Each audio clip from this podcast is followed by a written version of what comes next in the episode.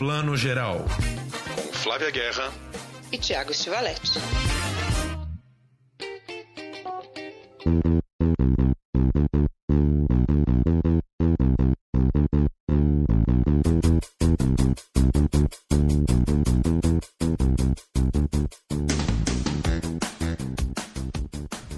And the Oscar goes to. Okay,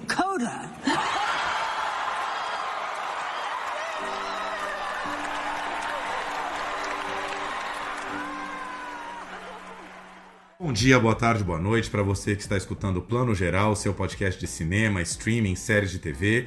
Hoje vamos falar só de cinema porque, claro, né, gente, Oscar 2023 piscou o olho, chegou, né? Tava até demorando um pouco, mas finalmente chegou. Já agora no próximo domingo, dia 12, acontece a aguardada cerimônia de entrega dos Oscars em Los Angeles, com transmissão da TNT. Enfim, todos os filmes agora finalmente estrearam no Brasil, chegaram ou no cinema ou no streaming, ou nos dois, né? Alguns já passaram no cinema e agora estão no streaming. E a gente trouxe um convidado mais do que especial para falar de Oscar e dar seus palpites do Oscar aqui com a gente. Mas antes eu chamo minha querida amiga Flávia Guerra. Olá, boa tarde. Bom dia, boa tarde, boa noite, né? Que eu já estou invertendo a ordem aqui para a ansiedade do Oscar. Eu estou muito feliz, a gente fica o ano inteiro, né? Meio esperando grandes eventos, é Cannes, é Veneza, e o Oscar é o o grande desses aí das premiações. E a gente hoje, como o Thiago falou, temos um convidado super especial que vai estar com a gente semana que vem também. Ele vai explicar um pouquinho mais sobre isso. Eu estou aqui com o Felipe Haulerhoek. Eu queria que o Felipe já corrigisse aqui o nome dele também, porque é tipo o, o Benches of Inisherin, entendeu? A gente tem que ir aprendendo esse sobrenome. Bonito, é lindo, né? Vamos combinar, é bonito. Felipe é cineasta, é produtor, crítico e é fundador também do canal Meu Tio Oscar, que eu já participei e adoro. E esse nome, gente, vamos combinar, né? Nome ótimo. Que é o acervo aí mais completo sobre o maior prêmio do cinema, né? E da internet brasileira. Esse é o maior acervo da internet. Quem quiser saber tudo de Oscar, corre lá, porque tem de um tudo. Mas antes eu chamo aqui o Felipe para contar um pouquinho mais o que, que a gente vai estar aprontando na semana que vem, né, Felipe? Bem-vindo ao Plano Geral. Muito obrigado, Flávia. Muito obrigado, Thiago. Bom dia, boa tarde, boa noite aí para quem está nos ouvindo. É Aureliuk, a, a pronúncia aí do sobrenome, esse sobrenome cheio de consoantes aí, né? Mas, e é normal. É, até, até às vezes os meus parentes têm dificuldade aí para acertar a pronúncia, né?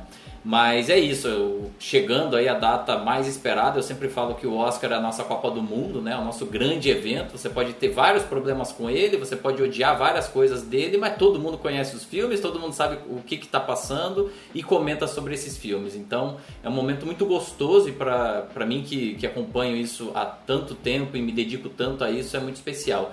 E esse ano, como você adiantou aí, Flávia, a gente tem um, um, evento presencial, né? Depois desses anos de pandemia que a gente foi forçado a ficar isolado e está voltando agora a convivência coletiva, é, tem um evento que já acontece lá nos Estados Unidos há vários anos e que nunca aconteceu dessa maneira aqui no Brasil e que vai rolar em São Paulo, um evento presencial para quem quiser viver a experiência do Oscar. Então, pessoal que for no evento vai chegar lá, vai ter tapete vermelho, pipoca, refrigerante, a transmissão na íntegra do, é, da cerimônia, vai ter um pré-show a partir das 19 horas também, com a produção que a gente faz lá no canal Meu Tio Oscar e vocês, né, Flávio e Thiago, vão comentar lá simultaneamente toda a transmissão e depois ainda tem uma festa com DJ, comida e bebida liberada. Então, assim, é o pacote completo, vai acontecer em São Paulo para quem quiser participar, ainda tem ingresso disponível, tá na plataforma do Simpla. Quem quiser é só botar lá Oscar 2023 na busca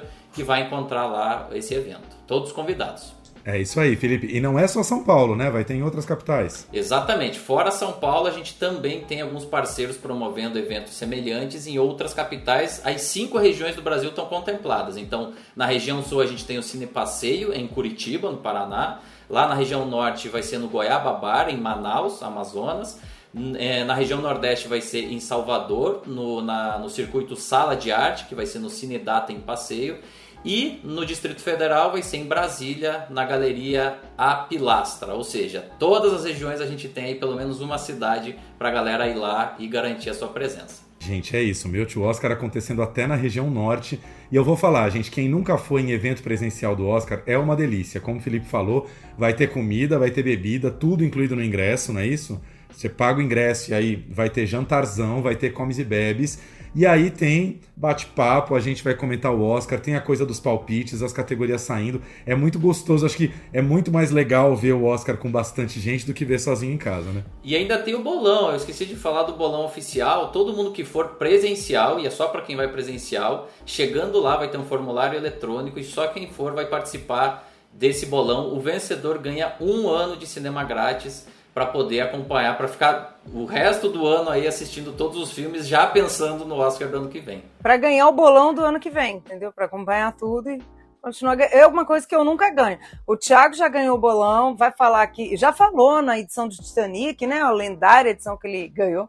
Eu sempre perco bolão, eu nem me preocupo mais, nem estresse. Porque... É uma dor na vida da Flávia, eu entendo, né? Porque a gente trabalha com cinema, mas assim, aí a prova de que bolão não, não é apenas conhecimento de cinema é sorte, tem que ter uma intuição e tem que ter uma, tem que ter uma intuição para zebras que todo ano acontecem, né? Sim, sim, tem que saber jogar, tem que saber. E eu sempre perco numa categoria X ali, eu falo, ai, de novo esse ano. Um dia vai. Felipe, antes da gente começar a falar de Oscar 2023, eu queria te perguntar, depois Flavinha falar também, qual é a sua primeira lembrança de Oscar na vida? Assim, quantos anos você tinha? Qual é o primeiro Oscar que te vem a lembrança? Assim? primeiro foi justamente esse que você ganhou, Thiago. 1998, relativo aos filmes de 97, que foi o Titanic, o grande vencedor. Na época eu era um adolescente, né? Fui assistir o, o filme no cinema, fiquei completamente encantado por aquela mega produção, né? E foi assim uma, uma coisa absurda, né? Uma, uma catarse social naquele período. E aí eu falei assim, bom, tem um tal de Oscar aí, tem um prêmio grande aí que ele tá concorrendo, vou assistir, vamos ver, eu adoro o filme, vou torcer para ele. E aí ele ganhou 11, né? Não só ganhou o melhor filme, como é o recordista empatado com 11 Oscars até hoje com Ben-Hur e depois O Senhor dos Anéis e o Retorno do Rei. Então é a minha primeira lembrança, naquele Oscar final da década de 90. Ou seja, isso faz com que essa edição seja a 25 Tem 25 anos que eu acompanho e não perdi nenhum de lá para cá. Ou seja, isso faz com que Felipe seja jovem, né? A primeira. É, é. A gente aqui, então, ó, vocês. A gente não vai falar a idade de cada um aqui, mas o Felipe acabou de falar que era adolescente em Titanic. Eu e a Flávia já estávamos no segundo ou terceiro ano de faculdade, né, Flávia? Terceiro, se eu não me engano. Ou seja, né? Dá pra fazer a conta. A gente era pós-adolescente, não é que é assim, a gente era velho, né? Segundo, terceiro ano de faculdade, é jovem. Mas eu lembro, Tiago, eu gostei dessa pergunta. Eu acho que eu sempre, eu lembro, eu sempre lembrei do Oscar, é um negócio tipo novela na minha vida. Eu não lembro a primeira novela que eu vi, mas eu lembro a primeira vez que eu entendi melhor o Oscar e tudo, quando Fellini foi homenageado. Acho que foi em 93, 92, sei lá, que eu lembro que o, o Fellini era um cara que já me chamava atenção, outro filme que eu tinha visto no cinema, já, no, no, na TV, eu já gostava meio daquele cara estranho, e aí ele foi homenageado, aí eu fui atrás, assim, eu lembro que foi uma edição que me marcou, porque eu entendi melhor o jogo todo, mas eu não lembro qual foi o primeiro, assim, que eu, que eu vi, assim, mas essa do Fellini eu lembro. Essa cerimônia aí tem 30 anos, Flávia, tá completando exatamente 30 anos. Teve o Fellini, na mesma cerimônia teve a Elizabeth Taylor também, ganhando um, um prêmio Jean Herschel, e a Audrey Hepburn ia ganhar, mas aí faleceu dois meses antes, e aí o filho dela foi receber um Oscar especial. Foi o ano que Os Imperdoáveis ganhou o melhor filme. E a, claro que essa cerimônia, a Flávia deve lembrar que tem aquele, aquele momento muito emblemático, que é o Fellini recebendo e a Julieta Mazina chorando sem parar na plateia. E ele fala alguma coisa tipo, Julieta, não chore, não tem uma coisa assim. E Sofia Loren que, que apresentou, inclusive, né? Ela, assim, Fellini, depois foi o Marcello, saiu a Sofia Loren sobe, a gente sabe que é um italiano que vai ganhar alguma coisa. Eu lembro quando conduzi no Miss Daisy ganhou, mas acho que foi fim dos anos 90, eu lembro, assim, que eu le sempre lembro daquele carro motorista e a velhinha, assim, era uma coisa que ficou na minha cabeça. Vou falar da minha lembrança agora, que é, acho que é um ano antes de conduzindo Miss Daisy, que é o Oscar de 1989, que é o ano que o Rain Man, do Barry Levinson, ganhou o melhor filme, e que eu lembro que eu, criança, tinha 10 anos, e eu lembro que minha mãe já me levava para ver os filmes do Oscar que eu queria ver, já me levava ao cinema, sempre sessões lotadas e tal. E eu lembro que é, aquele ano tinha todo aquele burburinho de que a Glenn Close era favoritíssima pelo Ligações Perigosas. E eu fui ver Ligações Perigosas com a minha mãe e achei o filme maravilhoso e a Glenn Close maravilhosa tal. E não fui ver o Acusados no cinema. Acho que talvez porque o filme também era uma temática mais difícil, é, estupro tal. Acho que eu nem tinha idade para ver o filme, eu não vi. E aí, quando uma tal de Jodie Foster ganhou o Oscar de melhor atriz, eu lembro que eu fiquei com muita raiva, mas muita raiva, assim, porque tirou o Oscar da Glenn Close. Ela merecia. Que tipo de gente vota nesse prêmiozinho tosco que dá o prêmio pra Jodie Foster? Quem é essa menina novinha? Nem sabia ainda que ela já estava em Taxi Driver. Fiquei puto da vida, literalmente, dela ganhar por acusados. E aí, sei lá, é, dois anos depois, dois, três anos depois, já estava apaixonadíssimo por Jodie Foster em Silêncio dos Inocentes, mas eu lembro dessa raiva que eu senti da Glenn Close não levar o prêmio e só foi levar agora, né? Dois, três anos atrás, enfim, foi uma das grandes injustiçadas históricas do Oscar, foi a Glenn Close, né? Na verdade, a Glenn Close, Close nem tem Oscar ainda, Thiago. Ela não, nunca ganhou, não. É verdade, ela não ganhou pelo. Como é que chama? A. Ela ganhou o Globo de Ouro, mas não ganhou a tradutora. Como é que chama aquele filme? A, a esposa, né? A esposa. A esposa, a esposa, sim. São oito indicações até hoje, sabe? É uma coisa que realmente já demorou e não chegou ainda, né? Vamos ver se algum dia chega.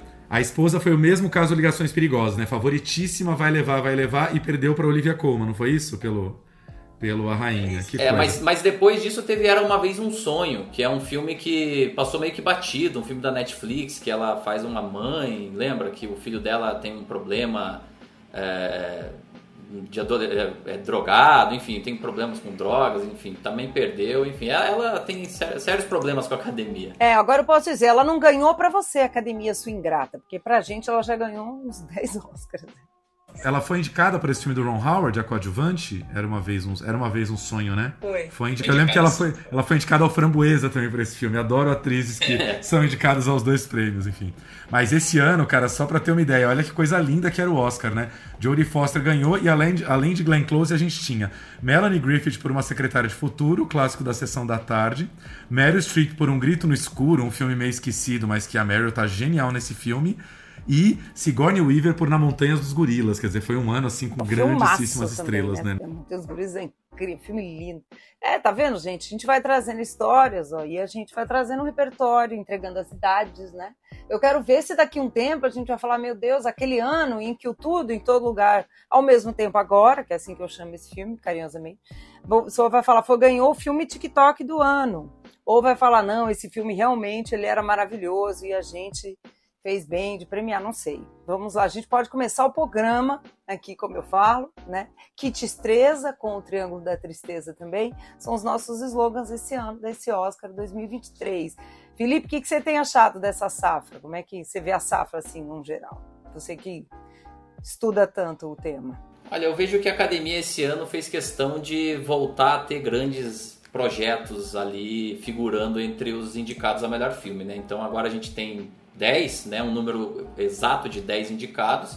E dos 10, três são gigantescos, né? A gente tem só a terceira maior bilheteria do planeta de todos os tempos, que é o Avatar. A gente tem o Top Gun Maverick, que é a segunda maior bilheteria desde o. De, de, de, quer dizer, agora o Avatar passou ele próprio, né? Mas assim, enfim, ele estava atrás só do Homem-Aranha, só que, vamos lá, o Homem-Aranha é do universo Marvel, então traz uma galera que, que, que, já, já viria naturalmente, né? E tem o Elvis ainda, né? Que a galera às vezes esquece, mas é uma mega produção também e é a segunda cinebiografia musical de maior bilheteria de todos os tempos, só perde pro Bohemian Rhapsody. Então a gente tem esses grandes filmes e também tem os filmes que vêm do circuito dos festivais. Então você já citou aí, o Triângulo da Tristeza ganhou a Palma de Ouro em Cannes, o Tar que vem lá de Veneza, é, os Banshees que também vêm desse, desse circuito. Então é uma mescla. A gente tem tantos filmes gigantescos quanto filmes um pouco me menores. Eu acho que a safra é boa. Eu não, não vejo problemas, eu não tenho nenhum grande problema com nenhum dos 10 filmes que estão aí na, na categoria principal. Lógico que a gente tem os nossos favoritos, mas considero eles no geral, muito bons. Não acho que o tudo em todo lugar ao mesmo tempo vai envelhecer bem. Isso que você falou no início, Flávio, é, é, o, é a minha maior dor. Eu gosto do filme, eu acho que ele é um sintoma bem forte do tempo, das narrativas audiovisuais que a gente tem hoje. Você citou o TikTok. Mas para mim ele vai ser o próximo Quem Quer Ser um Milionário, que ele parece moderno quando ele é lançado, ele acaba ganhando, mas daqui a cinco anos talvez ele já vai parecer velho. Pois é. Tiago, concorda, Ti? Mas também quando você diz que você gosta dessa lista inteira, você quer dizer que não temos nenhum Coda esse ano, né? Basicamente. Eu gosto do Coda, eu sou a única pessoa que acho que gosta. Não tem um Coda, assim, que seja um formato Sessão da Tarde. O filme com mais cara de Sessão da Tarde esse ano é o Tudo em Todo Lugar ao mesmo tempo, mas que tem uma, uma, uma coisa de linguagem ali interessante. Que tá anos luz do Coda, né? Enfim, acho que mesmo, como você falou, mesmo quem não é fãzíssimo do Tudo em Todo Lugar ao mesmo tempo, reconhece as qualidades do filme, a começar pela mistura de gêneros, tem tudo no filme, né? O filme é comédia, o filme é ação, tem umas questões dramáticas, tem a crise conjugal, tem a crise da família, tem conflito de gerações com uma filha lésbica que a família tradicional não aceita, tem, tem tanta coisa nesse filme que é, é, é um grande manejo de um grande liquidificador, eu acho, esse filme, né? Que os diretores conseguem fazer. Então acho que só por isso ele merece estar aí. Agora, com certeza, é, surpreendeu a todo mundo ele ser o recordista de indicações do ano, né? Acho que todo mundo imaginou que ele ia estar lá, mas não como recordista. Só vou re relembrar rapidinho aqui em ordem de indicações. Tudo em todo lugar ao mesmo tempo, com 11 indicações. Depois tem Os Banshees de Inisherin e Nada de Novo no Front, o filme alemão de guerra, com 9 indicações. Depois Elvis com 7.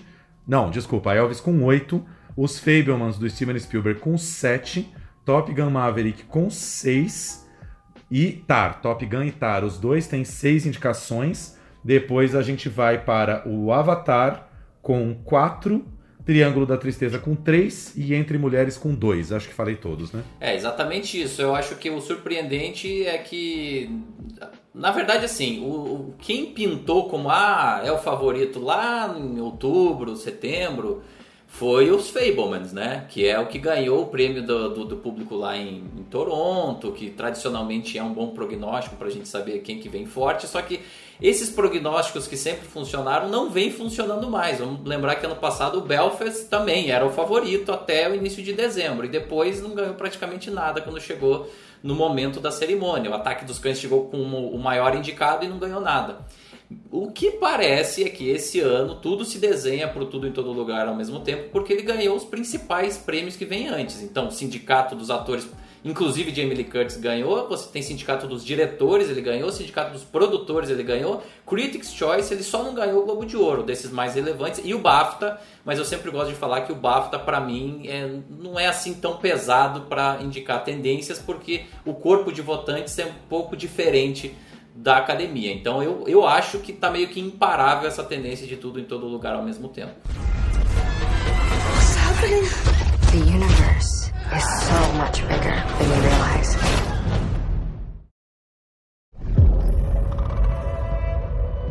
Mrs. Wang. Mrs. Wang. Mrs. Wang, are you with us? I am paying attention. Now, you may only see a pile of receipts but I see a story. I can see where this story is going. It does not look good.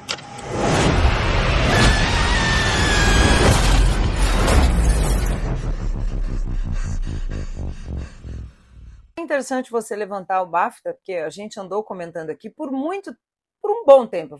O BAFTA meio empatava com o Oscar, né? A gente meio dizia, ah, ganhou o BAFTA, vai levar o Oscar. Esse ano, especificamente, nos últimos anos isso tem mudado, e esse ano eu acho que não vai mesmo bater, porque o BAFTA premiou o Nada de Novo no Front, não só com filme estrangeiro, como filme, principal filme, né? E direção também, o diretor nem tá indicado, o diretor alemão, né, ao Oscar, então eu acho que não vai bater mesmo. Aí muita gente, eu já meio me respondo aqui, tem me perguntado o que foi que aconteceu, que gosta do filme, é um filme bom, etc, né? Mas já tem dois filmes feitos em inglês, esse primeiro vai ser um em alemão, etc. Eu acho que pega muito nos votantes, como você disse, que são em sua maioria europeus. O BAFTA é um prêmio britânico né? Eu desconfio que até a maioria nem europeia, é britânica mesmo, né? E o que acontece? A Europa parece que não para nós brasileiros aqui, a gente está meio distante, mas essa questão da guerra com a Ucrânia tem mexido muito com os corações e mentes dos europeus. É um assunto muito sério. No inverno teve toda a questão da energia, do gás, do céu. Então, para eles é um tema central. Então, trazer uma guerra dessa, que é, é menos vista no cinema do que merece, né? A Segunda Guerra é meio saturada, a primeira nem tanto e a banalidade da guerra, eu acho que isso calou fundo ali nos britânicos, sabe? Mais do que o filme em si, que eu acho um belo filme. Eu gosto muito do filme. Apresentamos aqui um momento história da Europa com Flávia Guerra, que é maravilhoso aqui esse momento. É, esse filme ele tem uma especificidade que acho que pouca gente sabe, mas um dos produtores é brasileiro, Sim, é o Daniel Dreyfus E, enfim, ele, ele tá já em Hollywood, lá, tá na Califórnia, já trabalhando com cinema há algum tempo. E, e cara, assim, o, o Nada de Novo no Front, na verdade, é uma versão renovada. A gente já tem um filme chamado Sem Novidades no Front, no título em português, que ganhou o Oscar de melhor filme na terceira cerimônia. Então, é um filme de quase 100 anos já de idade. E eu acho que essa obra ela é muito sensível, ela respeita muito a obra original do livro, né, que escreveu tudo ali sobre as arguras daqueles alemães na, na, Primeira Guerra Mundial. É um dos filmes que eu mais gosto desses 10, assim. E eu acho que é que os membros internacionais, ou seja, aqueles de fora dos Estados Unidos e principalmente os da Europa, eles têm a tendência de colocar ele lá em cima no ranking na votação de melhor filme.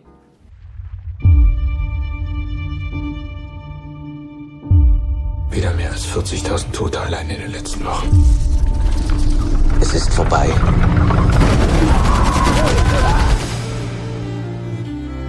Im Namen der Menschlichkeit, ich bitte Sie um den Waffenstillstand. Vous avez 72 heures pour accepter nos conditions. Ich werde nicht kapitulieren. Meine Mutter wollte nicht, dass ich in den Krieg ziehe. Wollte Ihnen zeigen, dass ich das kann. Ach, Paul. Ja, wenn wir nach Hause kommen.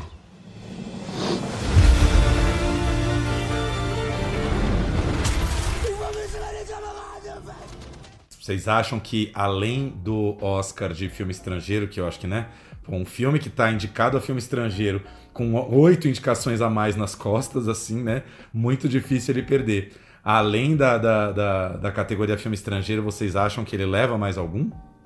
Olha, talvez prêmios técnicos ali, né? Som, né? Alguma, alguma coisa mais nesse sentido ali, direção de arte, mas tá difícil, mesmo as categorias técnicas não tão fáceis, né? Estão muito concorridas. Eu acho que ele não leva mais nenhum, não. O Daniel é um cara super legal. A gente fala, sempre já falou dele outras vezes, participou do No, ele é um dos dos né, diretores de No. E eu e o Thiago, a gente conheceu o Daniel em Cannes, em 2012. Eu lembro no mercadinho ali da Rua de Cannes, a gente cruzava com ele é, produzindo e tal. O Daniel é um cara que está sempre super lutando aí pelas produções e eu acho muito bacana ver brasileiros em produções internacionais, né, Thiago? Acho lindo isso, assim. Não, respondendo, Thiago, um pouquinho essa sua dúvida, eu vejo dois movimentos inversos. Eu acho que o Nada de Novo no Front, ele conseguiu muito apoio das juntas consideradas mais mais técnicas e pouco apoio do, do que a gente chama de categorias nobres. Ao contrário do Triângulo da Tristeza, que, por exemplo, só tem três indicações, mas é para melhor filme, direção e roteiro. Então, quer dizer, é, ele pode até ganhar alguma coisa? Pode, mas se ganhar vai ser um, além de melhor filme internacional, vai ser um, um Oscar lá mais técnico, porque ele não, eu penso que ele não tem esse prestígio da junta dos atores, que é a maior de todas né, e cujos, cuja maior parte dos votantes são dos Estados Unidos e, e, dessas categorias consideradas mais nobres. Então eu acho uma tarefa difícil, sabe? A não ser que aconteça um cataclisma de última hora e que todo mundo pegue ranço de tudo em todo lugar ao mesmo tempo e decida votar nele, mas acho difícil. Vamos lá agora, queria que cada um falasse aqui os seus três filmes preferidos para vencer o Oscar de melhor filme. Flávia, são três, tá? Não vem querer botar quatro, três mais um, três mais... É, são três. Escolha de Sofia. Os três que, se ganhar melhor filme, vocês não vão ficar tristes. Aqui eu vou começar. Tudo em todo lugar ao mesmo tempo. Tenho uma enorme simpatia pelo filme. Acho que seria uma ousadia, uma pequena ousadia muito gostosa ver esse filme ganhar melhor filme. Depois, meus preferidos aí, eu gosto muito do Banshees de Inisherin. Flávia já sabe, temos conversado muito sobre o Banshees. Acho que o filme tem uma, uma teatralidade que, que foi para o cinema de uma forma muito impactante essa história meio absurda de um amigo que resolve deixar de ser amigo do outro, os atores, o clima do filme, eu acho o filme todo muito, muito envolvente. E aí o terceiro, vou ser um pouco chato, meio cabeçudo aqui, mas eu fico com o Tar, que eu sei que é quase que um anti-filme, ele é um filme anti-Hollywood, né? Um filme em que quase nada acontece, você vai descobrir essa mulher pelas beiradas, você nunca tá vendo exatamente o que ela faz, mas eu achei essa volta do Todd Field assim ousadíssima. Então, assim, acho que não tem a mínima chance de estar levar melhor filme, mas fica aí nos meus top 3. Quem vai? Ah, eu concordo com você completamente, assim. Eu até meio empato ali o Fabermans dentro do que a gente tem com o Tar, Acho que o Fableman, se ganhasse também, assim, não é meu preferido, mas seria uma bela, linda homenagem para Spielberg. Eu acho que não vai acontecer, acho que vai dar mesmo tudo em todo lugar. Mas eu também tô, tô com isso. O Tar, eu acho já um milagre estar tá indicado, porque eu acho um filme né, muito maduro pro, pro, pro cinema de hoje, assim. Eu acho incrível. Em setembro, quando eu vi, eu jamais diria que ele ia estar para melhor filme. Para mim, ele ia estar só para melhor atriz com a Kate Blanchett eu acho já surpreendente a carreira desse filme até aqui. Eu, Mas... eu falei para você, Felipe, ela pegou meus três e ainda encaixou Fablesmans. Ela colocou quatro. ela é danada. Eu sabia que ela ia fazer. Ela botou. É, eu, só, eu só queria dizer mesmo que eu queria era que o After Sun fosse o indicado, que ainda bota cinco, brincadeira. Com certeza, não, ia ser lindo After Sun nessa lista aí. E você, Felipe? Então, vocês sabem que o After Sun é o tipo de filme que todo mundo ama e eu não acho aquelas coisas todas. Podem me apedrejar. Ah, então o programa acabou aqui. Obrigada, gente. A gente está encerrando. Muito obrigada, Felipe. Valeu, tá? Não vou conseguir domingo que vem, vou estar gripada no dia. Que pena. É que o Felipe, ele não, ele não é atingido pelo encanto do Paul Mescal, entendeu? Tem isso também. É, o Paul Mescal não entrou aí. Pode ser, pode ser. Eu não consegui absorver de forma adequada, né, tudo isso. Cara, eu acho que todos, todos os aspectos bons que vocês falaram desses filmes estão corretos, assim. Eu acho que por isso que eu disse no início que a safra é boa, porque eu vejo mérito até no Top Gun que é um filme totalmente pipoca, mas, cara, ele é muito acima da média de um filme de super-herói. Desculpa para quem gosta, mas eu acho que ele já tá um pouco saturado em várias questões. O Top Gun, apesar de ser uma continuação, apesar de ser uma fórmula que a gente já conhece, é um filme espetacular. O próprio Avatar também, pô, é uma continuação, já vem de um outro filme, mas é uma coisa maravilhosa, uma superprodução. Mas assim, para não fugir da pergunta, os meus três favoritos é, é são o, o, o, tudo e todo lugar ao mesmo tempo. Então eu, eu, eu, eu, percebo que tá tendo meio que um hate agora, já que ele tá muito cotado, a galera tá começando a, a criticar ele demais e eu acho um pouco exagerado. Então eu, eu acho ele muito legal, uma linguagem muito atual, só acho que ele vai envelhecer muito rápido.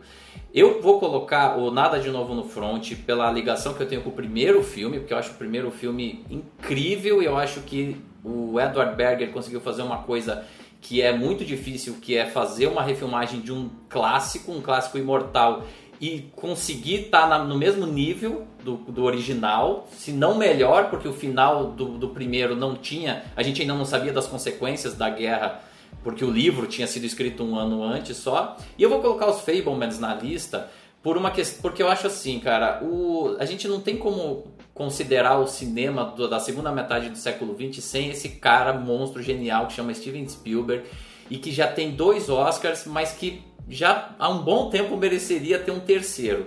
Eu vou ficar muito feliz se ele ganhar a estatueta de melhor direção, mesmo que o filme não ganhe, porque o, os Fableman, se você tirar o aspecto do amor dele pelo cinema, não é nada de espetacular. Não, não é uma história, não é um roteiro incrível, brilhante. Mas, cara, para quem gosta de cinema, quem conhece a história do cinema, gente, você se encanta. E aquela cena final, sem dar spoilers, mas aquela cena final em referência a um dos grandes diretores, o maior vencedor do Oscar de direção de todos os tempos, é uma coisa absolutamente mágica. Então eu colocaria esses três filmes como os meus preferidos, mas sempre deixando claro que eu acho que a safra toda é muito boa. Eu não acho que nenhum é assim, nossa, isso aqui é muito inferior aos demais. Mas vocês acham que tem alguma chance do Spielberg não vencer o Oscar de direção? Para mim tá quase que a categoria mais certa de todas, assim. Eu acho que vai dar os Daniels, viu? Você acha? Eu acho que os meninos vão, o hype do momento vai emplacar. Posso estar errado, eu não sou boa de bolão, mas eu acho que eles estão Tadinha, bem... ela sempre faz essa ressalva. Uma dor que nunca acaba. Porque os Daniels ganharam o sindicato dos diretores, é isso? É, o filme ganhou, né? É, eles ganharam e o filme ganhou tudo no Screen Actors. É, eles estão muito hypados, assim. Mas, Mas não tem nada não mais cara eu... de academia de Hollywood do que Steven Spielberg. Do que o né? Spielberg, então, eu, eu também acho. Eu também. Pois é, mas, mas ele não ganha já tem décadas, né? Eu acho que tudo bem, ele tem essa, essa marca, mas assim, o último Oscar dele foi por O Resgate do Soldado Ryan no final da década de 90. Então tá, tá na hora de, de lembrar a, a contribuição dele. Isso é um argumento pró-Spielberg, né? Eu acho que as pessoas vão pensar, os eleitores vão pensar, cara, ele ganhou muito pouco, né? Ele merece mais. E esse filme, por fazer a súmula da obra, da carreira, tudo, eu acho que ele tem uma força e vai acabar sendo o. Seria o Oscar para esse filme, né? Uhum. Eu acho que mais do que qualquer outra categoria. Não vai ganhar atuação não vai ganhar, né? Não sei se o Jude Hirsch tem alguma chance, mas enfim, acho não, que não. não. Eu acho que seria um Oscar tributo até, né? Porque esse filme é uma declaração de amor ao cinema também. E a história dele. O filme é isso, né? O filme é muito. condensa muitas coisas. Eu acho que seria muito justo ele ganhar. Não, né? Já que é assim, como você. emendando a tua pergunta do filme para o diretor, não me deixaria triste. Mas eu tenho receio desse hype aí dos Daniels. Eu, assim, o que me dá um calorzinho no coração é o seguinte: do ponto de vista estatístico, é muito difícil que diretores na faixa dos 30 e poucos anos ganhem na categoria de direção. Historicamente, são diretores mais velhos, a partir ali dos 45 mais, que ganham esses, essas estatuetas. Para vocês terem uma ideia, o recordista em termos de idade, o mais jovem é o Damien Chazelle, que ganhou por La La Land, ele tinha 32 ou 33. E os, os Daniels, eles têm 35. Ou seja, é, tem uma, uma, uma, um bom prognóstico aí do Spielberg sim ganhar esse Oscar. É, mas, como tudo em todo lugar está muito forte, e a academia tem nos surpreendido nos últimos anos, pode acontecer dele não vencer. Mas tomara que ele ganhe. Eu estou torcendo muito pelo Spielberg. You dismiss what he does that's playful or imaginative. You could afford to be a little encouraging. She should have been a concert piano player. What she got in her heart is what you got. You can't just love something, you also have to take care of it. It's more important than your hobby.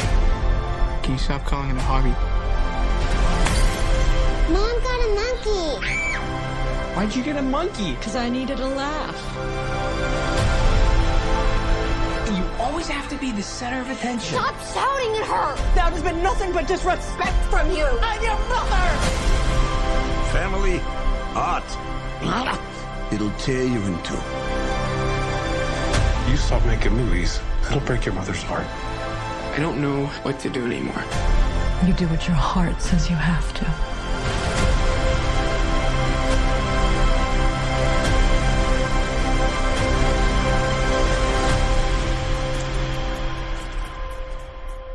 What was your favorite part?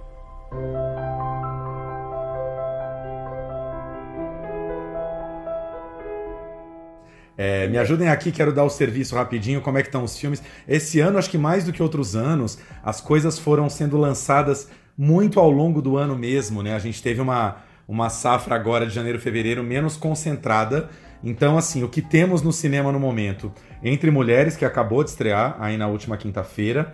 Triângulo da Tristeza tá forte nos cinemas, muitos amigos indo ver. E não sei se vocês viram isso, fiquei bem chocado de ver que na última sexta-feira também já entrou na Amazon, gente. Triângulo da Tristeza está na Amazon Prime Video para quem quiser ver o filme em casa. É, é, muito louco isso, né? Porque, enfim, pô, Amazon podia ter esperado um pouquinho, né? O filme tá tão bem na sala de cinema, dá mais uma chance pro filme brilhar na sala, mas não. Quem quiser já pode ver o filme em casa. Uh, o Avatar, o Tar e os Fablemans já tá meio em reta final saindo do circuito, né? Mesmo o Avatar já tá em menos sessões aí. Também aquela lógica do blockbuster, né? Estreou fortíssimo e depois foi indo embora.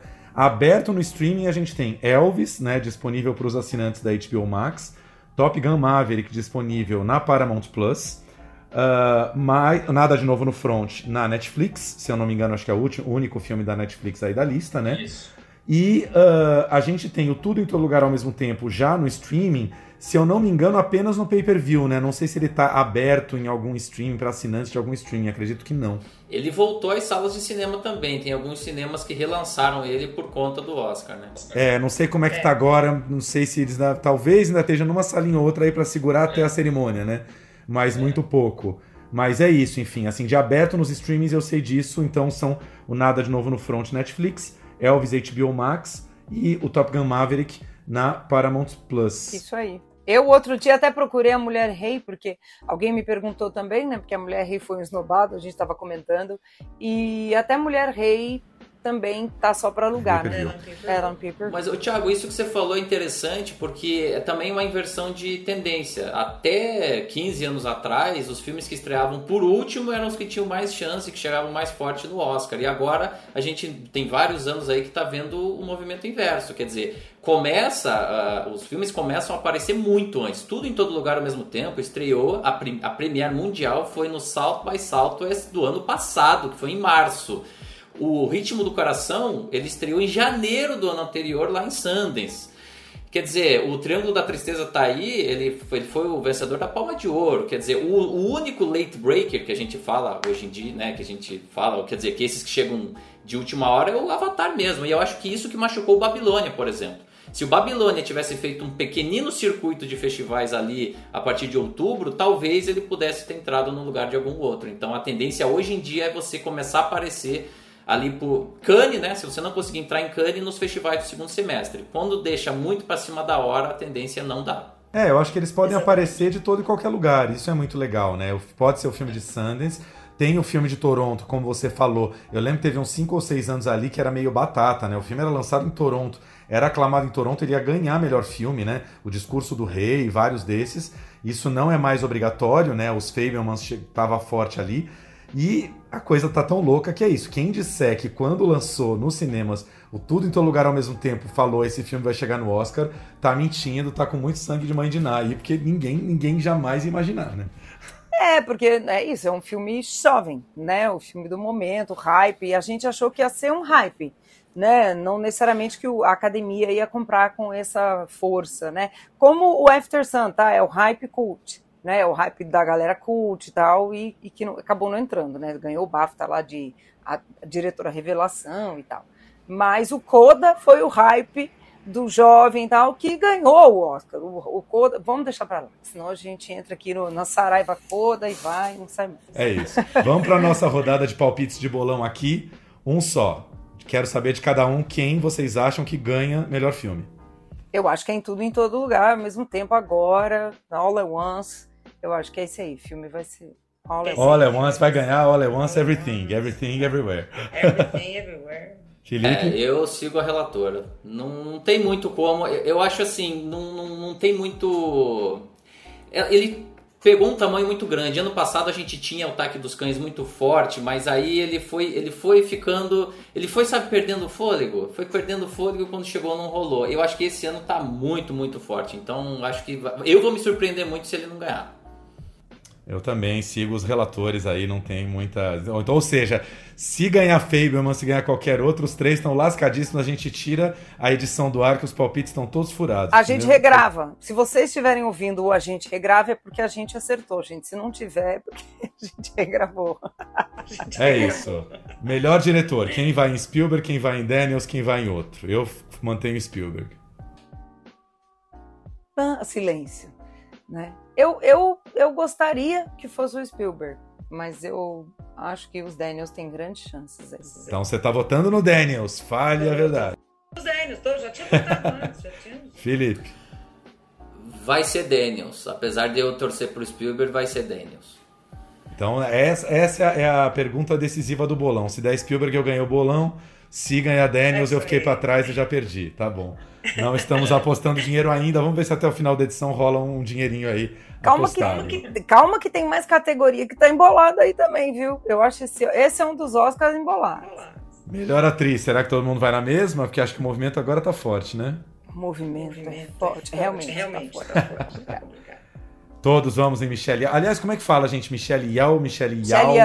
Michelle Yao. Yo, yo, é tipo yo. Tipo yo do rap, yo. É isso aí, yo, Michelle Yao. Cara, é, eu acho que não é tão certo não, tá? Porque a Kate Blanchett ganhou tudo menos o Sindicato dos Atores. Agora vocês vão me falar, tá, mas o Sindicato dos Atores é o mais forte da academia. Sim.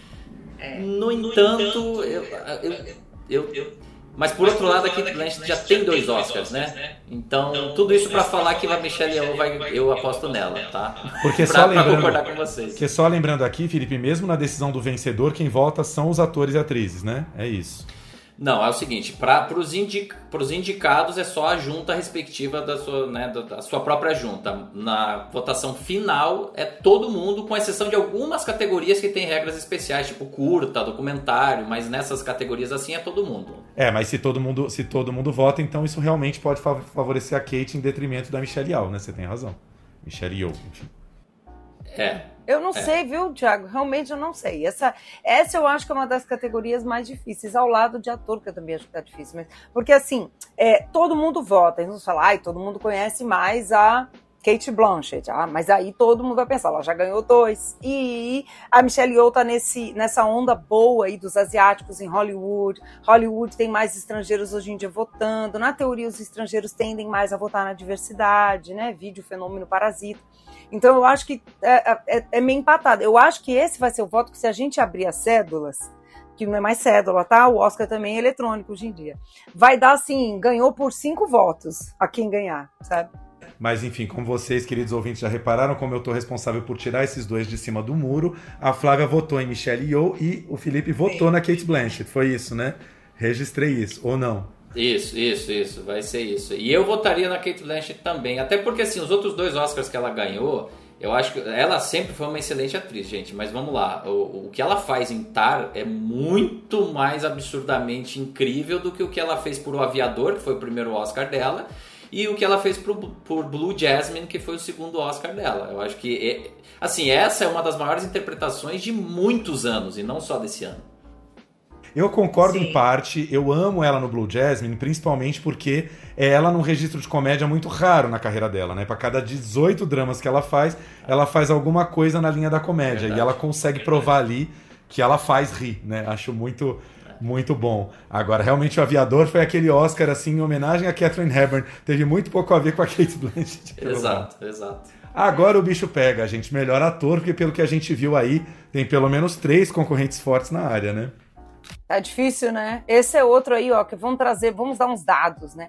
O Brandon Fraser ganhou o Screen Actors, de novo, que é o Oscar da categoria, né? Que os atores premiam eles mesmos, e influencia muito os que não são né, atores e atrizes quando votam. Austin, o Austin Butler ganhou o BAFTA, né? Ganhou o Globo de Ouro também. Então, assim, essa é outra categoria que, assim, há seis meses, eu diria que não tinha para ninguém, era o Austin Butler. Mesmo já tendo visto a baleia. E eu não achei que a baleia ia entrar nesse hype todo, apesar né, de, de Hollywood adorar né, esse, essa, essa a própria trajetória do ator de decadência e renascer né, para o cinema, etc.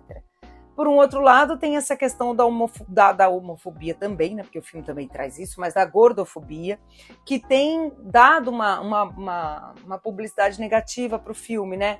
A, a galera os, dos movimentos contra a gordofobia tem batido muito pesado no filme pela abordagem. Então, isso não anula o trabalho maravilhoso que o Brandon Fraser fez. Então, para mim, essa categoria embolou. Mas pode, mas pode respingar na, na vitória pode, dele, né? De alguma pode, maneira. Pode, pode. Politicamente, né? Hoje em dia tudo está sendo muito discutido, né? E aí até acho, né? O Juliano Dipp da Band até estava conversando comigo. Ele fez uma matéria sobre isso que ele acha e ele é um cara que já foi obeso, né? E ele fala que para ele esconde o tema principal do filme, que é a homofobia no final. Não vamos falar muito do filme, vocês que não assistiram ainda vão entender. Eu achei interessante essa observação dele, e ele fez a matéria sobre isso. E, mas não sei, eu gostei muito do filme, vocês sabem, não vou ser hipócrita, chorei de morrer o último episódio do, do Plano Geral, vocês podem ouvir. Mas eu entendo as críticas também. Vocês, vamos, vamos falar um pouquinho aqui. Você acha, Felipe, você vê gordofobia no filme? Cara, então, eu, essa é uma discussão complicada. Eu não sei até que ponto essa discussão está chegando lá em quem vai votar, né? Porque a gente, a gente fica muito restrito às nossas redes aqui, às pessoas com quem a gente conversa, e realmente o filme ele, ele tem ele tem tá sendo muito atacado, eu acho. É, é um filme complexo. Eu acho que tem um pouco sim da gordofobia, mas assim, é a proposta do personagem, é a proposta do roteiro desenvolvido para essa produção sabe? Eu não é, então a abordagem do filme tem muito mais a ver com o que foi proposto lá desde o início da gênese dele do que necessariamente assim eu vejo esse como um filme muito mais sobre uma tentativa de reconciliação dele com ele mesmo do que necessariamente com, com a filha ou com, as, com, as, com os outros personagens que estão ali.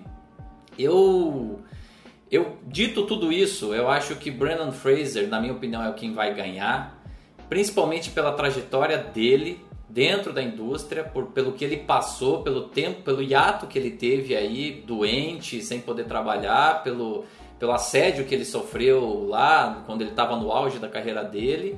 E é isso, assim, ele, ele ganhou praticamente todos os principais prêmios, com exceção do Globo de Ouro, mas justamente foi no Globo de Ouro que, que, a, que, essa, que esse assédio teria acontecido. Então não era nem esperado que ele ganhasse algum prêmio por lá. O Austin Butler tá absurdo, absurdo como Elvis.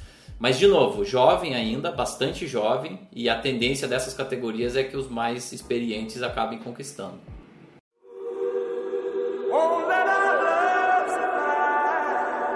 There are some who'd make me out to be the villain of this here story. Let's don't let a good thing die.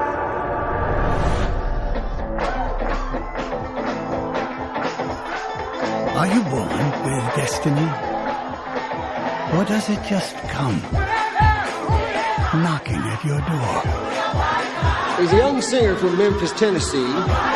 Give him a warm hayride welcome. Mr. Elvis Presley. Get a haircut, buttercup. In that moment, I watched that skinny boy transform into a superhero.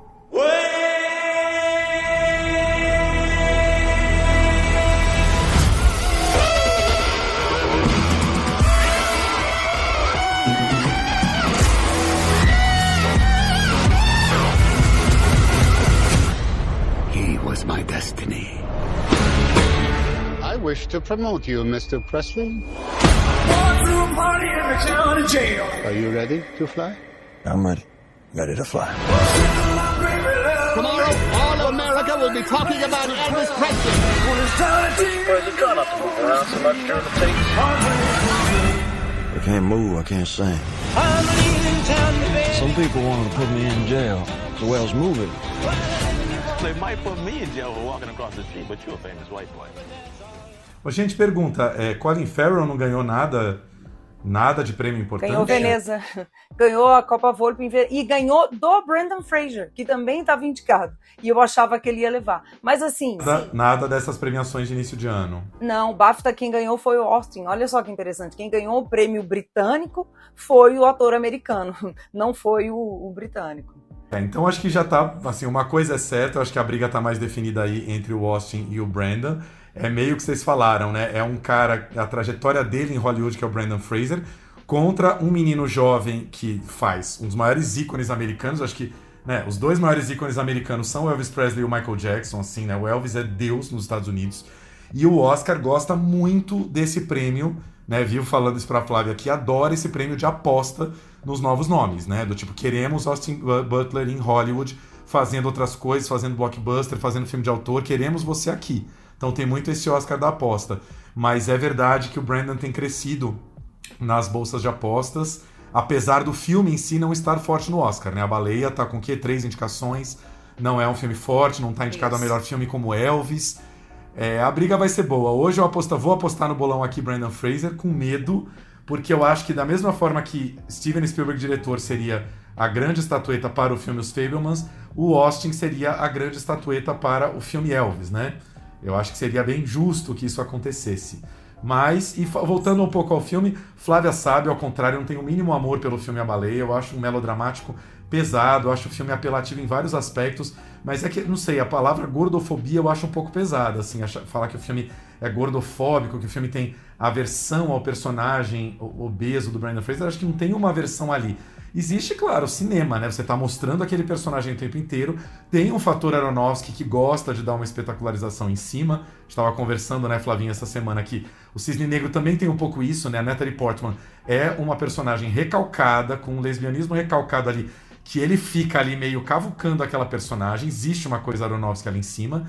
Mas eu acho a palavra gordofobia meio pesada, assim, do tipo, não acho que é um filme que tá ali pra, pra derrubar o personagem do Brandon, enfim, com todas as ressalvas que eu tenho ao Aronofsky. Então, enfim. Se aí... me permite complementar, talvez eu tenha me enrolado na minha resposta anterior, aquele que é gordofóbico é aquele que discrimina alguém por essa característica física.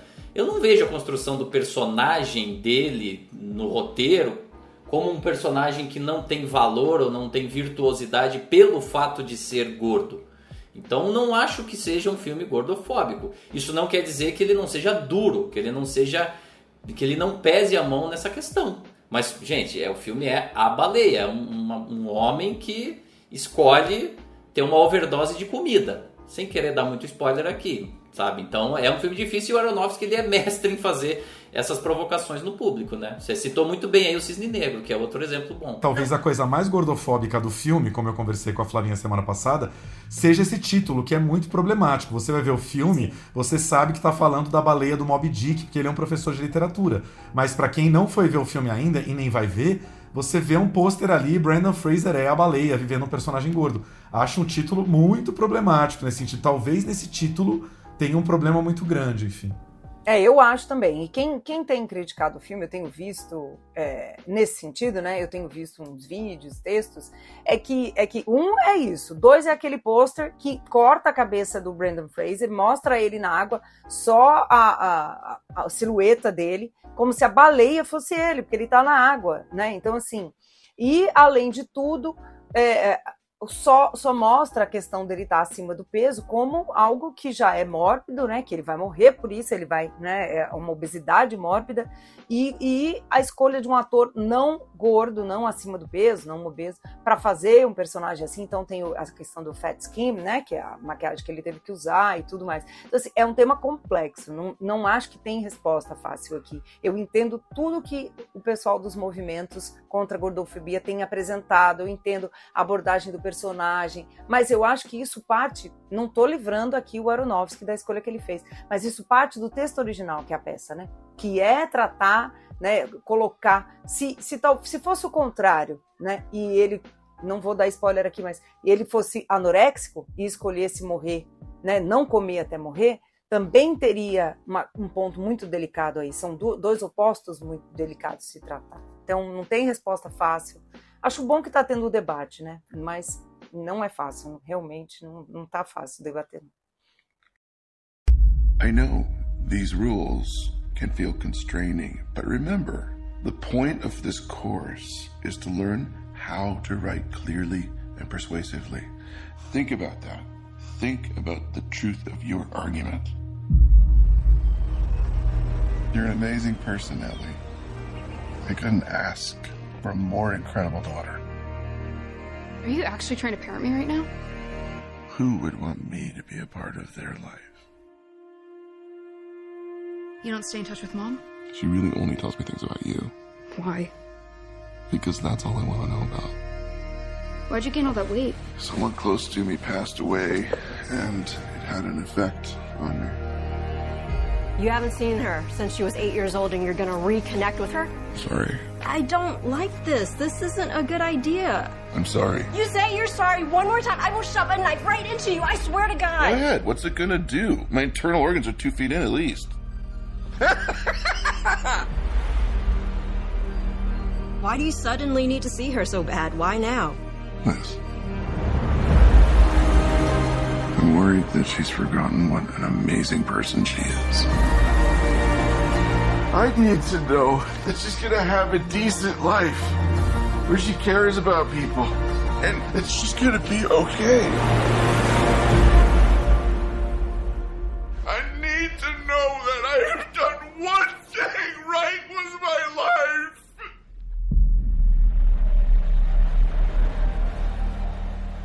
Tiago, você deu uma deixa um pouquinho antes sobre o Elvis, que é um filme que a gente quase não fala.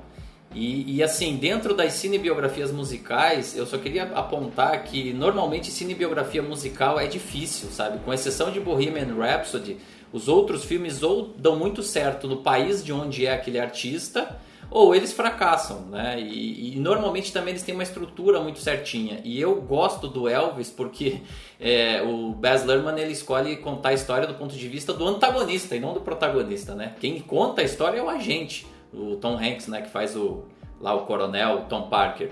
Então eu gosto muito do filme, ele tem oito indicações, é bastante coisa. Então eu acho que possivelmente o Elvis vai ser o maior perdedor da noite, porque eu não vejo ele ganhando nada, apesar de estar com essas oito indicações. É, só se for as técnicas, né? Aí também não sei, né? Porque o Nada de Novo no Front, Thiago, você até perguntou, o BAFTA de melhor trilha foi pro Nada de Novo no Front. Não foi nem pro, pro Elvis também. Então, assim, que difícil, né, que tá para eles aí. Eu acho, acho difícil mesmo, não sei quem é que leva, né? O, Elvis nem concorreu. Quase, tô quase torcendo pro Austin Butler, então, gente. Vou mudar meu voto aqui só para torcer. Pois é, não tá nem concorrendo. Então, assim, é, não sei, difícil. Eu fiquei apaixonada pelo Austin Butler também. Você sabe quando eu assisti o filme, então, é, não sei. Enfim, vamos ver esse, essa. Falei que esse Oscar tá enrolado, várias categorias desempatando o bolão aí, viu? É verdade. Só antes da gente continuar o bolão, só lembrar aqui que então na última quinta-feira estrearam dois últimos filmes fortes do Oscar aí, Entre Mulheres da Sarah Polley, com apenas duas indicações, né, melhor filme e melhor roteiro, feito pela própria Sarah Polley. Sarah Polley é uma atriz canadense que depois virou diretora e que a gente adora e tem acompanhado a carreira dela. É uma diretora bissexta, né, que dirige muito de vez em quando. É uma atriz que as pessoas vão lembrar muito pelo Minha Vida Sem Mim, né, um, filme cultíssimo da Isabel Coissé com o Mark Ruffalo e ela, e também pelo Doce Amanhã, do Eiton Megonha, que ela tá super bem. E aí ela estreia na direção de longas com O Longe Dela, que eu lembro que foi um filme que bombou muito na Mostra de São Paulo daquele ano, 2006 se não me engano, em que a Julie Christie vive uma mulher com demência, né, que está esquecendo já do marido. E depois de alguns outros filmes, mais uma ficção em 2011, mais um documentário, faz agora o seu terceiro longa de ficção e acabou sendo aí o grande filme feminino e feminista do Oscar, né? O único filme de diretora mulher na lista dos 10. O Oscar está sendo muito criticado por isso e com razão, né? De 10 filmes, apenas uma diretora mulher. Mas um filme também muito filho do Me Too, né? Muito filho de todas as as novas questões feministas que surgiram nos últimos anos. Inclusive fez-se muito esse comentário, né? Que ano passado teve um filme que eu não vi, não sei se vocês chegaram a, vi, a ver, que é aquele filme chamado Ela Disse, She Said, com a Carrie Mulligan, que era o grande filme Me Too do ano, que muita gente diz que foi todo planejado para chegar forte no Oscar, e o filme não apareceu no Oscar e de alguma maneira o Entre Mulheres ocupou esse espaço, né? É, exatamente. Ele passou batido, né? O Ela Disse. E, e, é uma pena, assim. O, o, Entre Mulheres a gente achou, a gente assistiu e, e, e, concordamos, né, Tiago? Eu acho que ele, ele, ele ganha muito mais pela temática, pela abordagem do tema, né? Que é um tema muito local, né? Um micro, microcosmos, mas que funciona como um, uma metáfora, né? Do mundo todo, de todas as dinâmicas de violência que as mulheres vivem, né? Mas a direção é muito clássica, né? Ela até é um tanto quanto teatral, outros filmes teatrais aí que a gente pode falar, como A Baleia, né? Ela é muito clássica, assim, não, não, ousa nada, não é que não seja competente, não seja uma ótima direção, não precisa reinventar o cinema e ser o tudo em todo lugar, no tempo, toda vez. Flavinha, conta um pouquinho Mas... da história que você sabe explicar melhor, a história do livro, tudo. É, baseado num livro que por si só é baseado numa história real que aconteceu numa comunidade religiosa menonita no interior da Bolívia, no comecinho dos anos 2000, em que mulheres descobriram que elas sofriam violências, elas eram drogadas, né? Então elas adormeciam, aquele boa noite Cinderela, acordavam é, doloridas, com, enfim, sinais de violência, e elas eram convencidas pelos homens dessa comunidade que eram demônios, espíritos que as atacavam ou delírios delas, né? E aí até que elas testemunharam os homens, né, entrando na casa da outra e, e descobriram que não.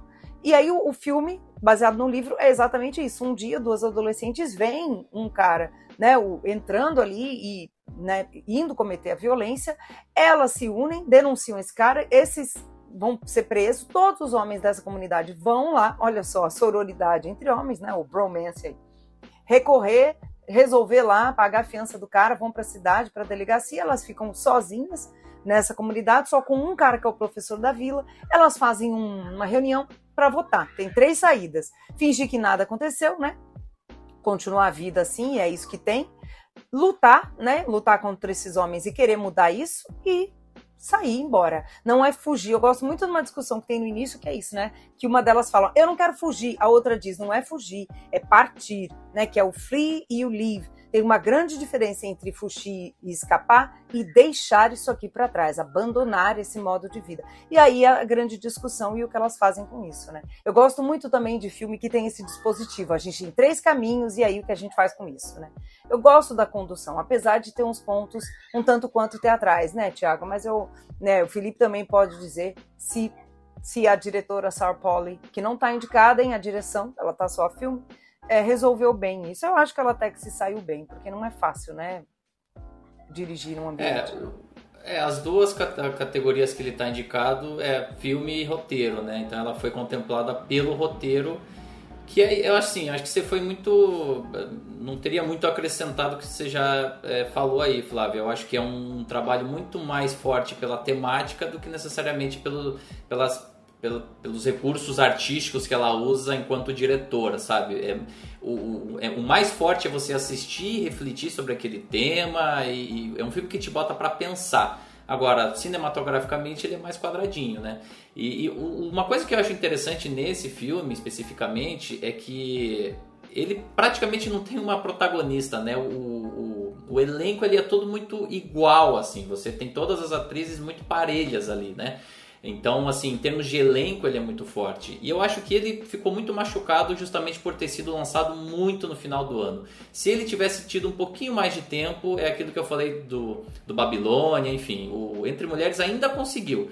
É, mas conseguiu muito pouco. Então, eu acho que se ele tivesse saído antes. E assim, sinceramente, bem melhor do que ela disse, na minha opinião. Eu assisti o, Said, ela disse, e que apesar de ser um tema super. É, cortando na carne, né? Porque a gente está falando aí do, do, de, um, de um caso super recente de um dos maiores produtores aí do, do, do, início dos anos 2000 aí, né? O Harvey Weinstein. Mas não sei, eu acho que o Entre Mulheres tem muito mais poesia, tem muito mais, é, tem uma pegada muito mais cinematográfica do que o ela disse. Where I come from, where your mother comes from, we didn't talk about our bodies.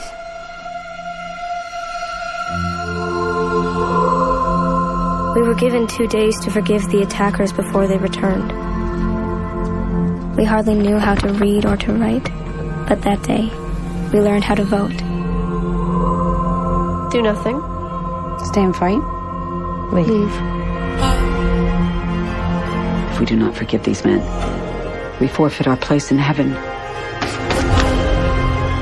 Surely there must be something worth living for in this life, not only the next. We know that we've not imagined these attacks. We know that we are bruised and infected and pregnant, and some of us are dead. We cannot forgive because we are forced to. Who are you? Who are any of you to pretend I have had a choice?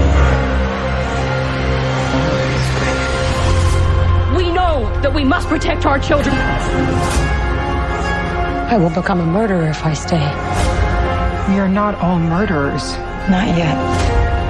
Men have taught the lesson of power to the boys, and they have been excellent students. But they are children, and they can be taught. Have we made a decision? Our choice will be your future. Gostei do Felipe porque ele devia trabalhar em distribuidora. Ele é atento ao lançamento do filme e o que, que deu errado no lançamento do filme. Eu adoro essas coisas também. Trajetória do filme, que festival que, que ele lançou, se foi bem, foi mal, como é que chegou. Adoro o filme que vira a mesa, né? Que vai mal no primeiro é festival, massacrado em Cannes, depois tem um lançamento bom. É muito interessante seguir isso. Mas eu tava pensando exatamente nisso que você falou, Felipe. Como o, as atrizes estão todas muito bem no, no Entre Mulheres, né? Jessie Buckley, Rooney Mara, uh, Claire Foy, né? Uma participação muito pequena ali da Frances McDormand, muitas outras. Até o próprio rapaz, o Ben Whishaw, tá muito bem, mas como você falou, é tão distribuidinho o papel de cada uma que ninguém levou indicação. E talvez fosse interessante para um filme desse, Entre Mulheres, ter pelo menos uma ali em coadjuvante, né? E não teve ninguém. Eu até tava com a Jessie, Jessie Buckley na cabeça. Ela tá indicada, Jessie Buckley, por outro filme, não? Não, nenhuma. Ninguém tá indicado. Nenhuma delas tá. É, então, assim, é uma pena, porque realmente todas estão bem, mas é quase como uma peça de teatro onde cada uma tem seu número distribuído ali de falas, né?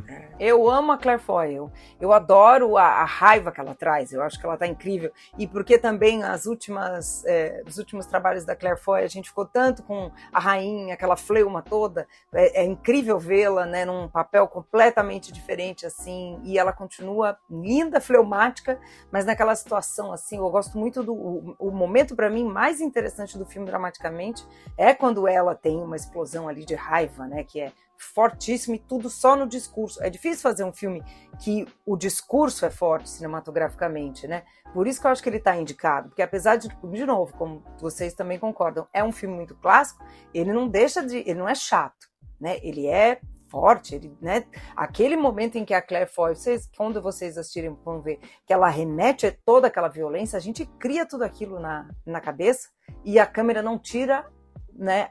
O foco do rosto dela. Então, eu acho super Nesse sentido, ele é quase um filme Sim. europeu, né? A primeira metade é ultra, ultra, ultra falada. Na segunda metade, o filme vai ter uns respiros um pouco mais visuais, mas acho que nesse sentido que o Felipe falou, né? Talvez não seja um grande filme, porque ele não é um filme trabalhado na imagem. Ele, tá, ele tem muito um discurso, uma questão ali que está lindamente colocada. Mas é, é um filme que eu acho que falta um pouquinho de respiro às vezes para sair um pouco, porque é isso, é muita discussão, são personagens, cada uma com uma visão diferente daquela questão. Mas ao contrário da Flávia que se encantou pela Claire Foy, tem uma atriz que eu sempre tive uma certa ranhetice com ela, nunca fui fã, e nesse filme ela me conquistou mais.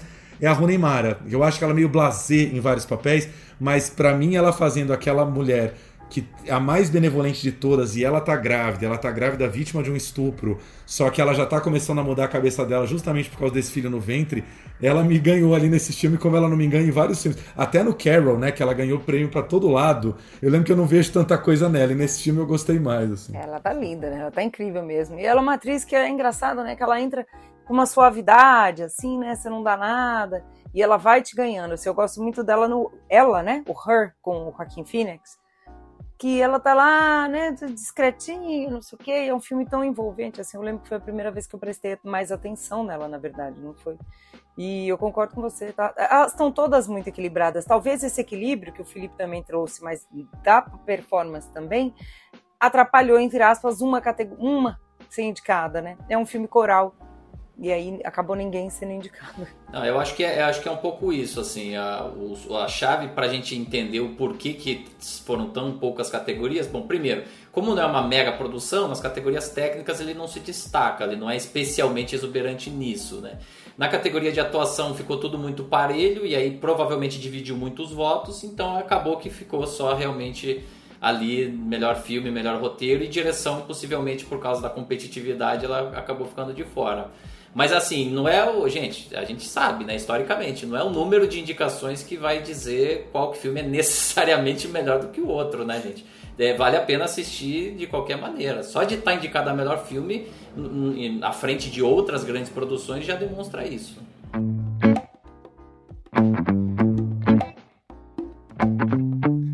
Então vamos falar um pouquinho para encerrar aqui de filme estrangeiro. Eu acho que eu nem vou perguntar palpite de bolão. Alguém acha que o Nada de Novo no Front não vai levar? Essa é a categoria que não faz diferença no bolão. Podia até anular. Exatamente. Exato. Mas só lembrando, então, assim, o, aqueles que provavelmente irão perder para Nada de Novo no Front, que estão ali indicados, a Argentina 1985, né, o grande filme argentino aí sobre o julgamento dos ditadores argentinos, já disponível na Amazon.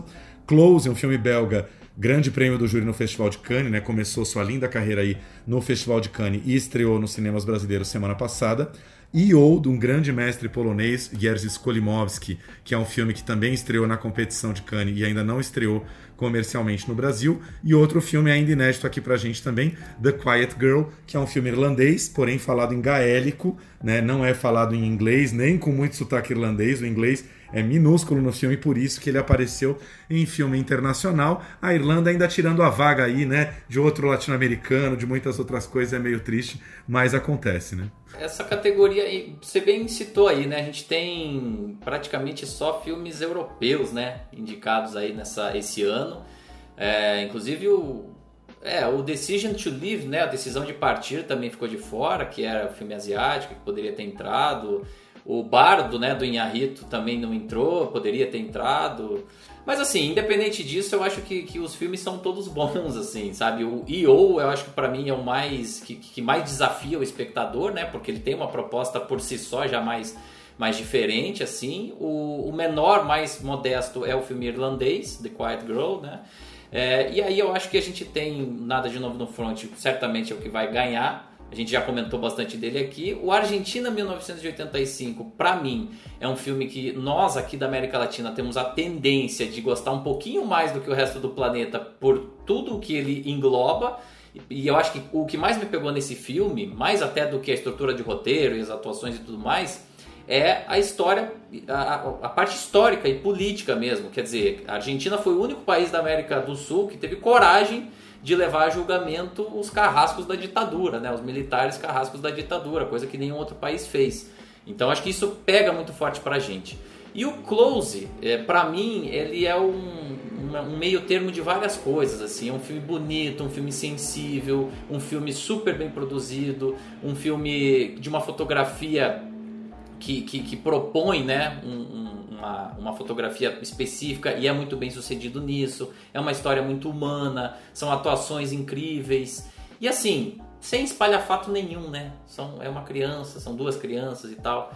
Então, quer dizer, para mim eu acho que é um dos filmes. E o Close acabou de estrear, né, Thiago? Tá aí nos cinemas pra galera assistir. Estreou junto com Entre Mulheres na última quinta-feira. Só para quem não tem acompanhado, o Close fala da história aí da amizade do Leo e do Remy. São dois meninos numa cidade no interior da Bélgica, né, uma cidade pequena.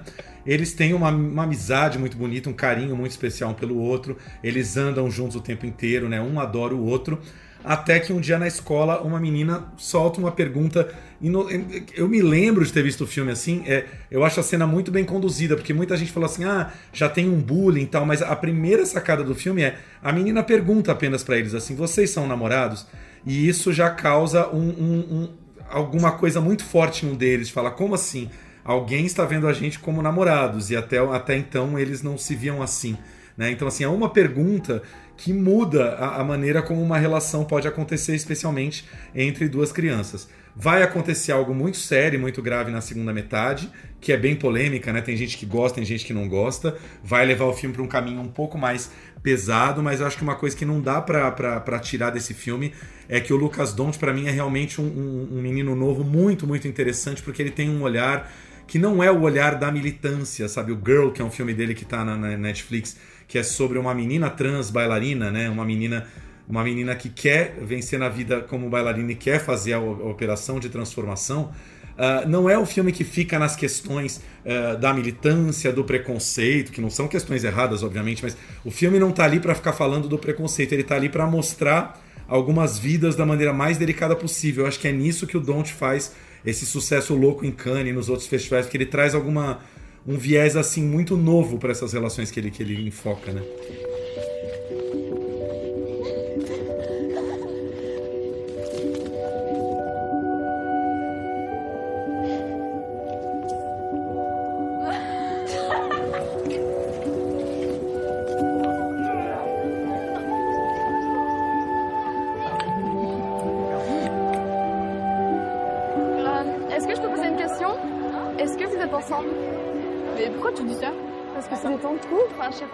Bah, on s'est rapproché parce qu'on est meilleur. Sûr, sûr et certain.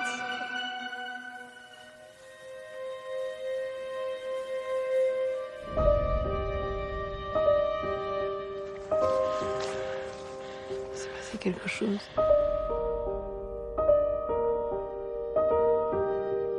um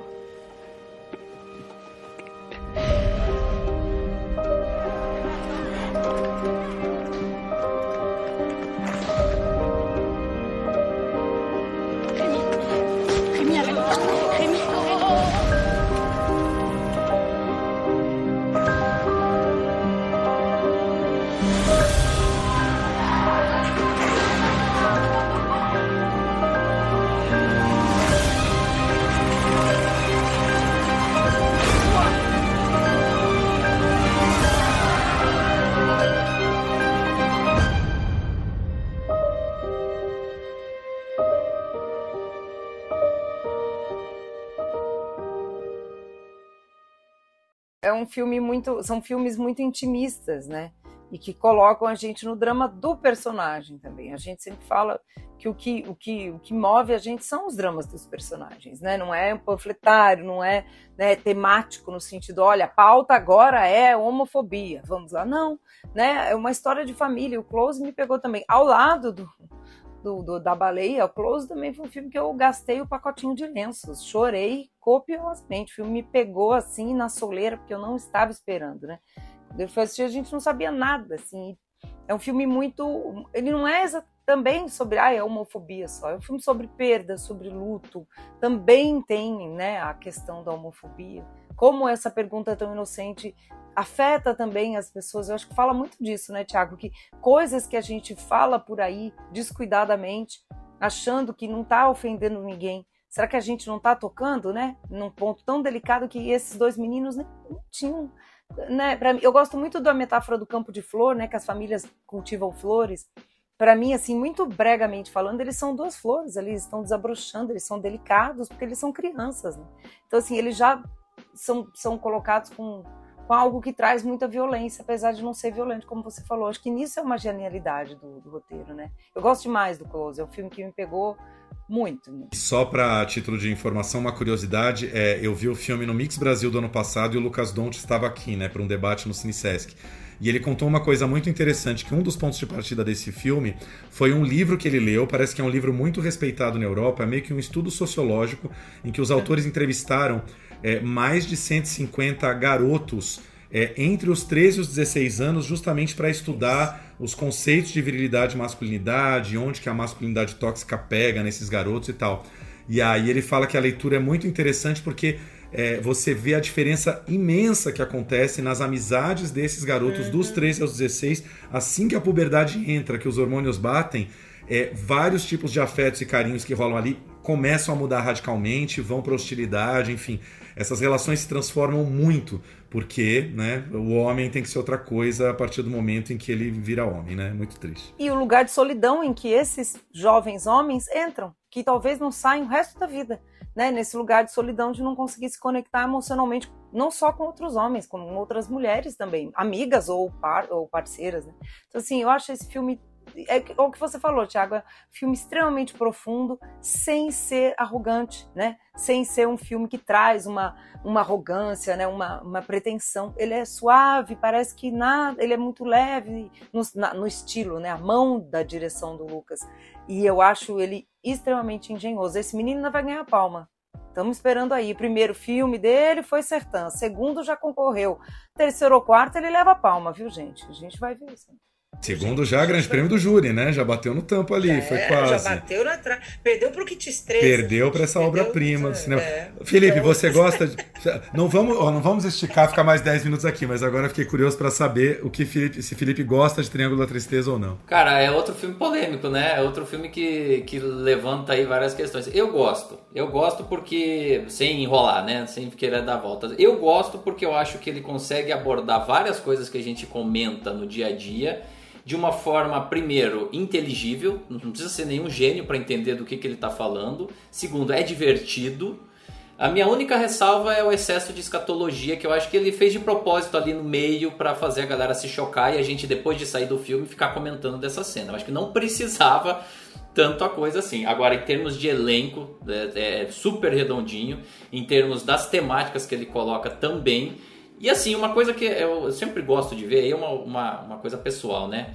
Esse mundo dos mega ricos, não sei, eu não, eu não frequento esse mundo, né? Não é, a minha, não é a minha galera, né? Então toda vez que você tem um filme que aborda muito essas questões de forma satírica, ácida, como é o caso do Triângulo da Tristeza, me agrada. Não quer dizer que eu, acho, que eu acho que ele deveria ter ganhado a palma de ouro, tá? Mas eu acho muito legal que seja um filme que esteja indicado ao Oscar, por exemplo, que é um filme que que é super. É, é um tapa na cara em vários sentidos. Então acho legal que o Oscar traga esses filmes indicados, ainda que polêmicos, ainda que eles sejam divisivos, mas eu acho legal que ele esteja lá indicado. Você falou que não faz parte do mundo dos ricos, a gente faz uma pequena catarse, né, Felipe? Já que a gente não frequenta aqueles cruzeiros, é bom ver a galera se ferrando um pouco.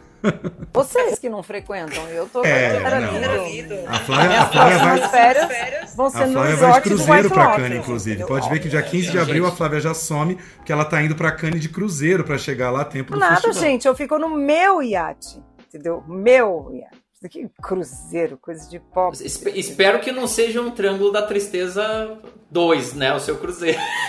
e o desfecho do Triângulo da Tristeza eu acho muito legal. Porque o filme ele vai legal, vai legal, vai legal. Aí quando chega no terceiro ato, as, as resoluções que ele dá, o caminho que ele dá e a subversão que ele faz social, acho ali, pra mim o filme ele, ele vai bem até ali. Ali ele, ele, ele dá um salto de qualidade. The success of a luxury cruise depends on you. The ship is going under. So, is this casting for a grumpy brand or a smiley brand? So it's a grumpy brand, yeah? Congratulations! Show me that Balenciaga look. Suddenly I'm dressed in something way less expensive. It's H&M! Yay! Balenciaga! And H&M! Balenciaga! And H&M! So what, what do you do? I sell shit. The success of a luxury cruise depends on you. It's always yes, sir, yes, ma'am. I command you. Enjoy the moment. I don't want to hear anybody saying no. No. No? No. What? You say no to me? no, no. So it's yes. Yeah, no. Yes? Go in. Yes! the sails. Do you think it's possible to wash them? I don't think that's possible, ma'am, because this is a motorized vessel. Yeah. So we don't have any sails. Mais do que isso, gente, já falamos muito. Se vocês quiserem ouvir mais comentários nossos do Oscar, por favor, vão aí no grande evento Meu Tio Oscar, domingo que vem. A partir de que horas, Felipe? 20? 19 horas, tá? Começa o evento. Cheguem lá, com- é, aproveitem, o ingresso tá aí disponível. E também podem conferir lá no canal do YouTube do meu tio Oscar. A gente também vai fazer a nossa cobertura lá ao vivo. Tudo a partir das 19 horas, horário de Brasília. É isso aí. É, é no Brooklyn, não é isso? Lembra o endereço? Exatamente, é na Casa Giardini, gente, que fica na rua Doutor Jesuíno Maciel, número 97, tá? Então é bem fácil, tem várias vias de acesso ali, tem transporte público, bem fácil de chegar. Até pedi um spoiler agora de leve aqui. O que, que já estão preparando pro jantar, Alok?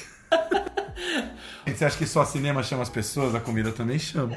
As bebidas também. Gente, só, só vou dizer o seguinte: tem, tem o lanche de entrada, tem o welcome drink pra começar. A pessoa já chega com um welcome drink, um espumante, tá? Aí pipoca e um kitzinho ali com alguns biscoitos pra acompanhar a cerimônia. A pipoca é liberada o evento todo, tá? Refrigerante é liberado o evento todo. E no jantar a gente tem ali é, entrada, prato principal e a sobremesa.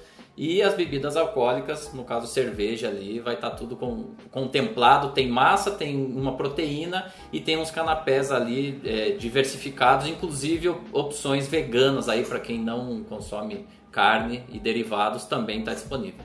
Já tá bom, né, gente? É mais, isso, gente. Mais Flávia, Thiago e Felipe no cardápio. É isso aí. É Oscar, mas o cardápio é de Globo de Ouro, entendeu? Pra todo mundo ficar muito animado aí, né? Porque o Globo de Ouro é que tem o jantar, tem os bons drinks durante a cerimônia. Obrigada, Felipe, adoramos. Semana que vem estamos lá de longo, smoking, carruagem, iate, tudo mais que temos direito no Oscar. E obrigada, Felipe, a gente adorou, vamos fazer mais. Imagina, obrigado gente, obrigado pelo convite, parabéns aí pelo trabalho e para você, além do evento presencial, se você não puder, acompanhe lá no YouTube do meu tio Oscar também. Obrigado, gente. Bom Oscar pra gente. É isso aí. E semana que vem, na próxima segunda, claro, a nossa edição comentando tudo que rolou no Oscar, né? Vamos ver se rola alguma coisa parecida com o tapa de Will Smith. Esperamos que não, né? Tadinho do Oscar, não merece um tapa desse toda edição. Mas, enfim, né? Imprevistos sempre podem acontecer e a gente vai estar aqui para comentar. Um beijo, gente. Até semana que vem.